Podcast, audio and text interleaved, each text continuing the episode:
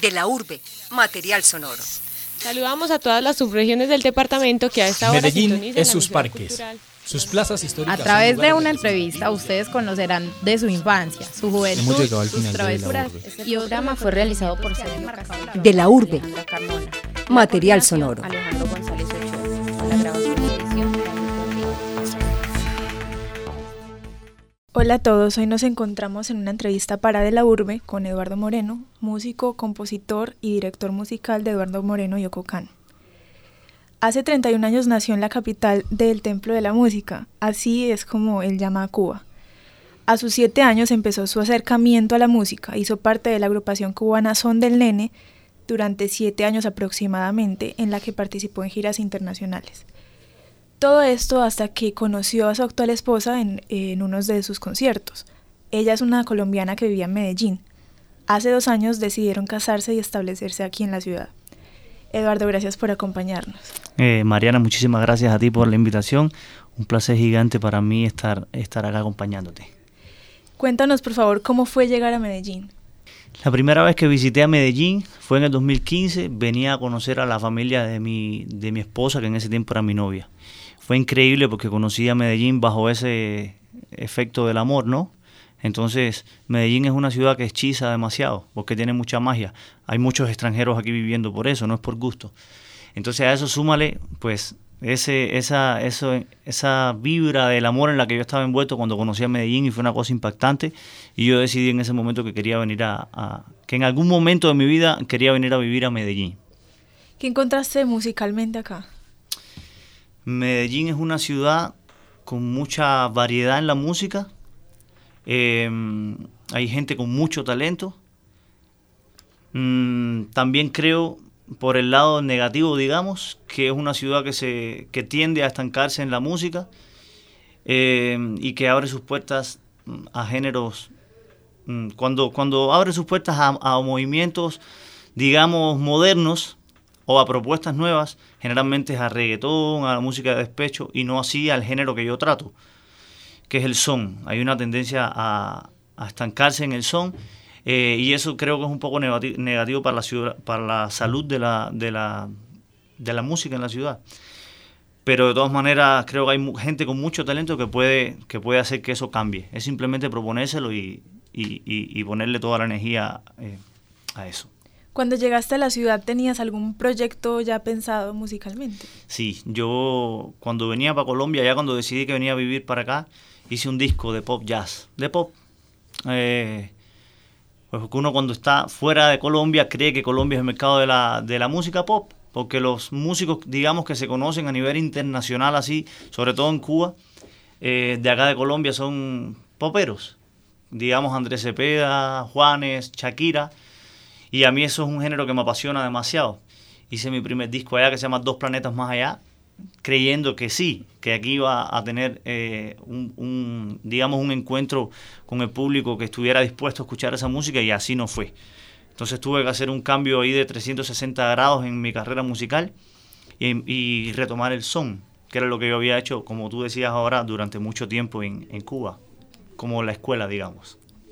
Eh, bueno, ¿qué diferencia has percibido entre Cuba y Colombia eh, sobre el valor que se le da al arte, en este caso a la música? No hay muy, demasiado, absolutamente demasiado. En primera, porque Cuba es un país donde la economía es una cosa loca, es una cosa que no se puede explicar. Hay que vivirlo para entenderlo. Explicarlo es muy difícil.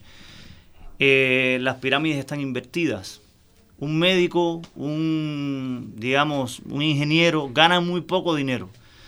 Eh, un músico gana mucho. Entonces todas las familias quieren que sus hijos estudien música y la música es lo más grande en Cuba. Entonces eh, eso hace que haya un nivel musical increíble. Se estudia música desde muy pequeños, se estudia como carrera, ¿no? Desde los siete años, violín y piano, que son carreras largas, y el resto de los instrumentos de los nueve. Pero tú entras a la escuela a hacer una carrera, como si fuera una carrera universitaria.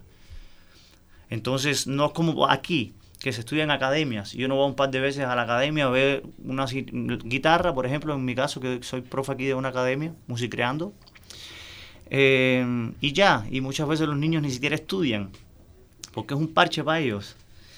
Eh, en Cuba no, en Cuba, en Cuba te expulsan de la escuela si tú no apruebas, si desapruebas un examen. Entonces es una carrera desde que tú entras. Y eso hace que haya una formación increíble. Eso por un lado. Y por el otro lado, el asunto de la disciplina, de las llegadas tardes, de, cogerse las cosas en serio. Yo creo que es muy cultural. Porque aquí para mucha gente la música no es una carrera seria. Carrera seria es periodismo, es medicina, es ingeniería, es qué sé yo. La música no. La música lo ven como un hobby. En Cuba es absolutamente diferente. En Cuba la música es lo más. Bueno, nos habías comentado que notas cierta competencia o rivalidad entre los músicos en la ciudad.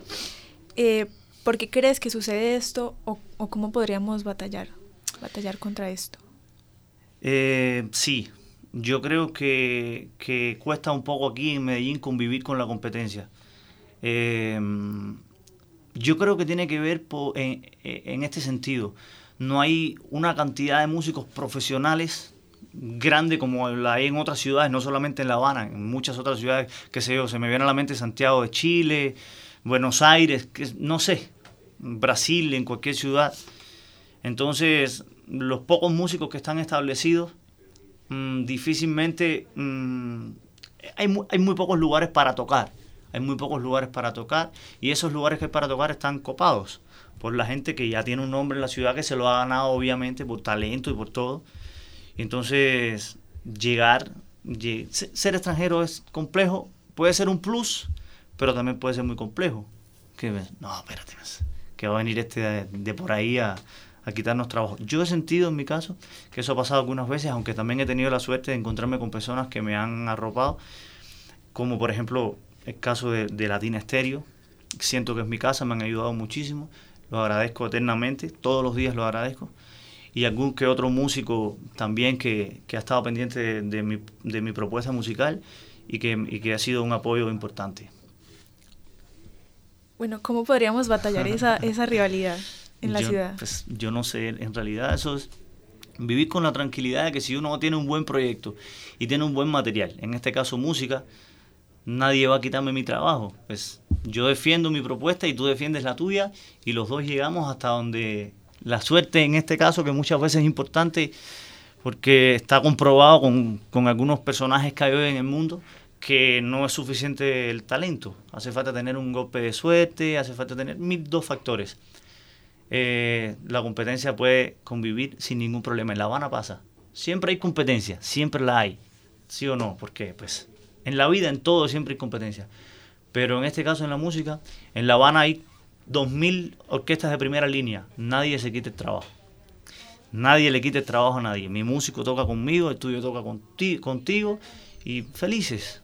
Es más, si podemos colaborar, mucho mejor, porque así yo gano tu público y tú ganas el mío. Entonces, yo creo que por ahí va la cosa. El asunto es de ser eh, colaborativos y de ser camaradas. Retomando a tu llegada a la capital antioqueña, queremos escuchar un fragmento del nuevo tema de tu agrupación Zona Medellín. Zona Medellín.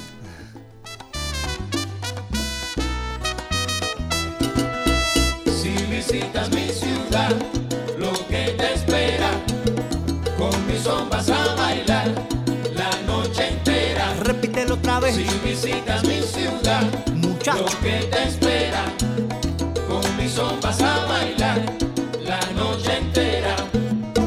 se explica con palabras lo que quiero yo expresar.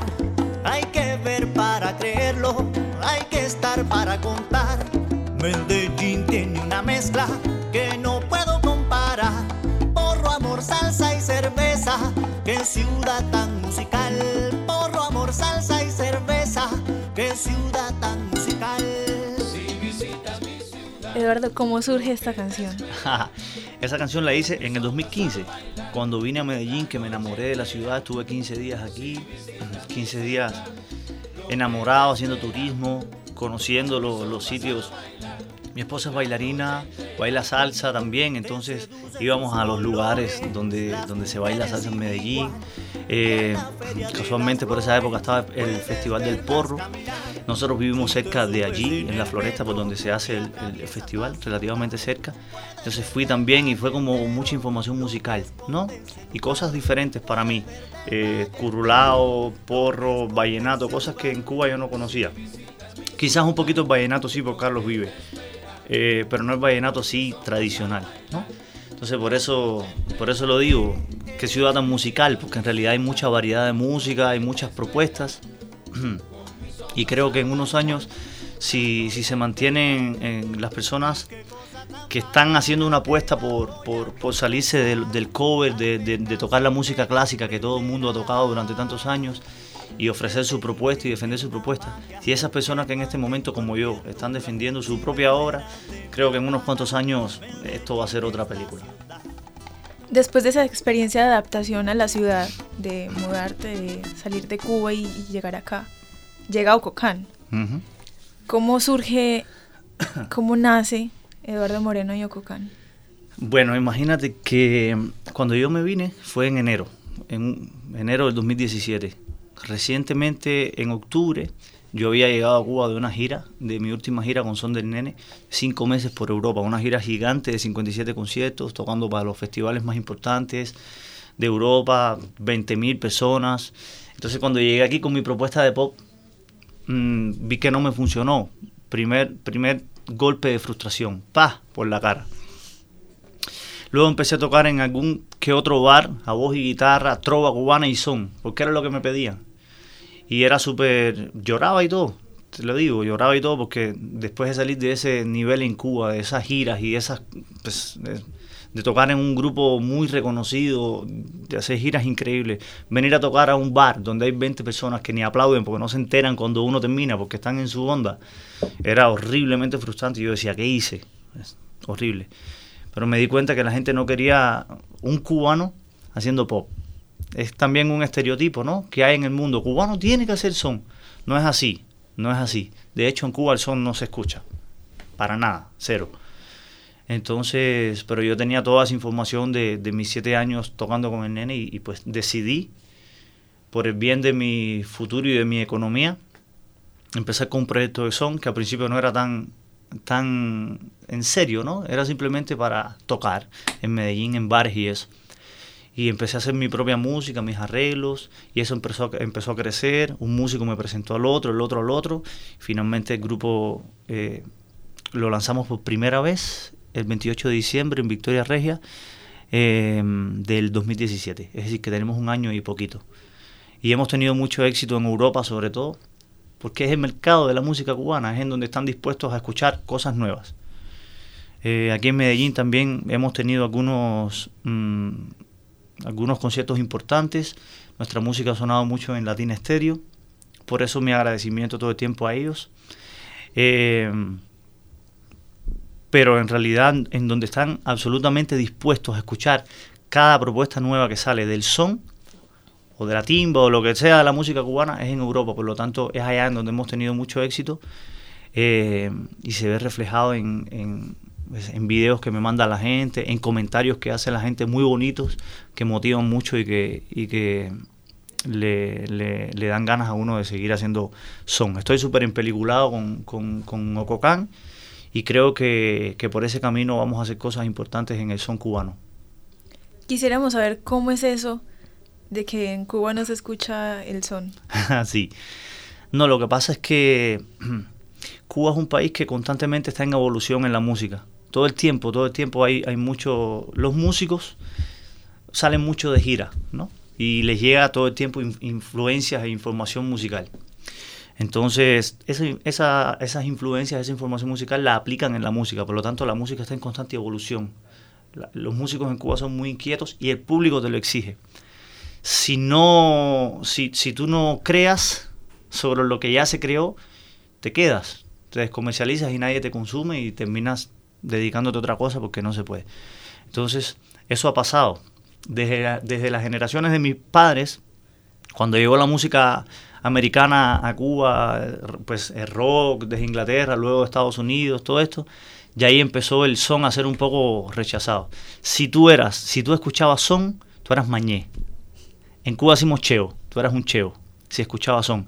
Y si escuchabas la música eh, pues gringa, digamos, estabas en el swing, estabas en la onda. Y desde ahí se empezó un poco a, degradar un poco el son. Y en este momento el resultado es ese, que las, las generaciones jóvenes no escuchan son, les parece música de viejitos y, y- y no se consume. Ahora se está haciendo una campaña importante para rescatar un poco eso, pero, pero en Cuba el son no se consume. Solamente los sectores turísticos, que cuando uno va escucha la música que se escucha en Medellín, son de la loma, tan, tan, tan. Queremos recordar que estamos con Eduardo Moreno, músico, compositor y director de Eduardo Moreno y Kan. Anteriormente nos habías comentado que en- aquí en Medellín el son que se, que se consume no es el que, el que está generándose ahora, sino que se consume un son antiguo. Sí. El son es un género musical eh, muy estereotipado, muy comercial, pero muy estereotipado. La música es dinámica y evoluciona, ¿no? Entonces, aquí se consume el son que en Cuba se consumía hace 50 años, digamos, o, más, o mucho más. Eh,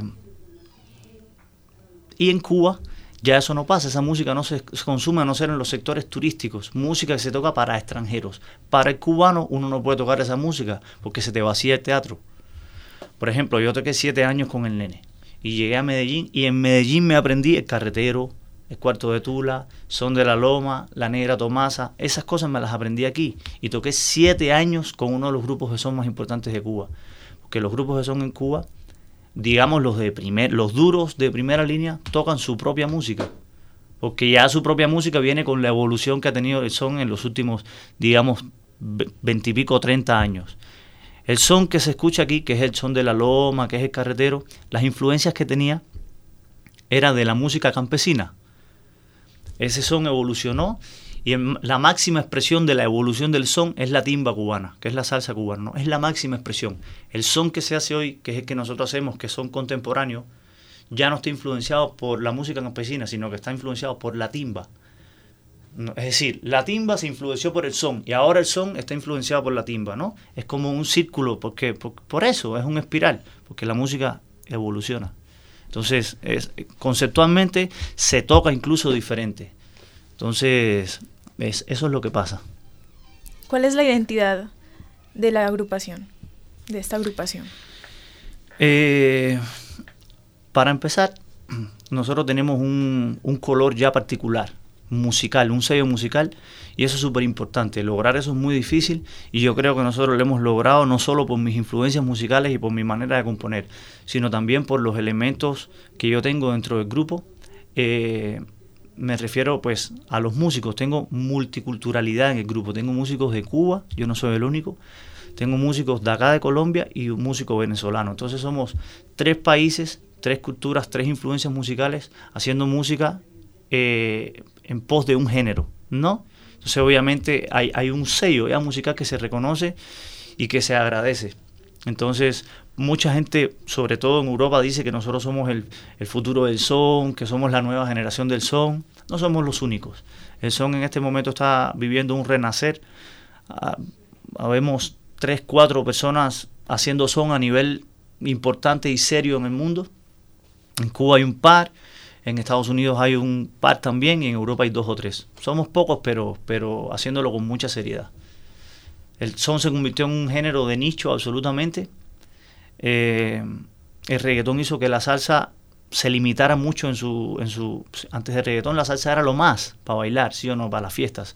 Llegó el reggaetón, la salsa pasó a un segundo lugar y el son a un quinto lugar, qué sé yo. Se convirtió en un género mucho más de nicho. Entonces comercialmente es más difícil eh, moverlo, sobre todo sabiendo que, la, que las bases del son en los últimos 20 años lo, lo- la sentó Buenavista Social Club y en Buenavista Social Club la música que hacía era esta, el carretero, son de la loma, entonces es muy difícil salirse de ese estereotipo. Hay que pelear. ¿Cómo se dan a conocer, eh, cómo se da a conocer Eduardo Moreno y Kan? Pues, eh, ¿acá en Medellín o en el mundo? Acá en Medellín en el mundo. Aquí en Medellín, eh, a través de Latina Estéreo. A través de Latina Estéreo. Igual no tenemos mucho reconocimiento en Medellín, hay mucha gente que no sabe del proyecto. Eh, pues porque todavía no hemos tenido una, una trayectoria larga, llevamos un año y pico apenas. Entonces, em, Latina ha movido dos temas de nosotros. Uno que se llama Compláceme, que fue el primero que lanzamos en Latina. Estuvo en los primeros lugares en Salsa Éxito del Mundo. Y ahora son a Medellín.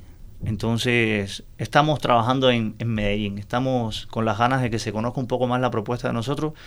Porque mi tarea también como cubano en Medellín es mm, que la gente me acompañe en la evolución que ha tenido el son. Mostrarle a la gente, no solo mi banda, mi banda es absolutamente nueva, pero hay bandas como los jóvenes clásicos del son, como Son del Nene, como Seteto Sierra Maestra, que es un poco más viejo, pero hace música también de acá, como el Seteto Santiaguero, qué sé yo, hay muchos. Eh, que se está haciendo música diferente, que se está haciendo son con otra, mm, con otra actualidad. Esa es mi tarea, mi misión aquí en Medellín, un poco traer a la gente a esto, a la gente. Eh, y en Europa vas a través de los DJs. Te comentaba ahorita que, que en Europa la música no se mueve así por la radio, la música latina, eh, tanto como se mueve acá. La mueven es los DJs y, los, y las academias de baile. Entonces, yo tenía algunos DJs que eran seguidores míos de cuando yo tocaba con el nene, porque el nene hacía música mía también. Y, y cuando empecé a hacer mi música, les envié lo que estaba haciendo, les encantó y empezaron a publicar, publicar, publicar. Y se empezó a correr la bola, la música, y pues ya, así fue. ¿Hacia qué le apunta la agrupación ahora? ¿Qué sigue para Ococán? En este momento estamos organizando una gira, una gira a Europa, en, el verano, de- en el invierno de Europa, eh, otoño-invierno, octubre, noviembre quizás vayamos. Eh, ese, esa es mi meta en este momento, ¿no? Como concretar esa gira. Estamos buscando algunos patrocinios eh, para, para sostener algunas cosas que necesitamos allá. Y ya tengo algunas fechas. Tengo por ahí seis fechas ya. Eh, y pues nada, súper emocionado con eso. Porque creo que es un buen momento para sostener lo que está pasando con la música de nosotros y apoyarlo con, con música en vivo. Que la gente vea que lo que está pasando musicalmente con nosotros no solamente en discos, sino que en vivo hay un show y que un show pensado en, en el bailador, porque es música para bailar. Y que vean que, que en vivo también funciona así como, como en la grabación. Para despedirnos, nos gustaría saber cuál es el próximo concierto de esta agrupación. Vamos a tocar el 6 de abril. Vamos a tocar el 6 de abril. Bueno, vamos a tocar el 5 en Santa Fe, Antioquia. Mm, Luego vamos a tocar el 6 en La Pintada y el 6 por la noche en un sitio que se llama El Tapial, aquí en Medellín, por la 80 con la 30. Y luego creo que vamos a parar un poco porque, mm, porque creo que, a no ser que nos aparezca un concierto importante, porque me parece que, que es muy agotador hacer conciertos y que, y que no vaya todo el público que uno quiere. Hacer conciertos por boletería, por cover, aquí es muy difícil porque la, porque la gente no va. Eh, o, les cuesta pagar también lo que, noso- lo que yo considero que, que se merecen los músicos que tocan conmigo cobrar. Entonces creo que voy a descansar dos o tres meses en, en Medellín, quizás un poco más. Eh, pero bueno, este fin de semana que viene es el, el próximo donde vamos a estar en un buen movimiento. Luego vamos a Cali, en mayo vamos a Cali, vamos a Tuluá, de pronto Pereira, estamos por confirmar y, y en eso vamos a estar. Muchas gracias Eduardo por acompañarnos el día de hoy. A ti Mariana, un placer grandísimo. Esta fue una entrevista hecha por Mariana Restrepo para el programa de la Urbe con la coordinación de David Berrío. Muchas gracias por escucharnos. Hasta pronto.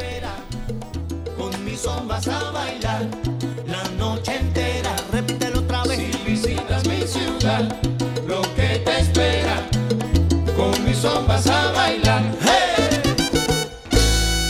Medellín. De la urbe, material sonoro. Saludamos a todas las subregiones del departamento que a esta hora Medellín es la sus parques, cultural. sus plazas históricas. A través de una entrevista ustedes conocerán de su infancia, su juventud, sus travesuras y otros acontecimientos que han enmarcado la vida de De la urbe, material sonoro. Hemos llegado al final de la urbe. Este programa fue realizado por Sergio Castrillón, Alejandra Carmona. En la coordinación, Alejandro González Ochoa. En la grabación y edición, David Berriz. Hasta pronto. Ai.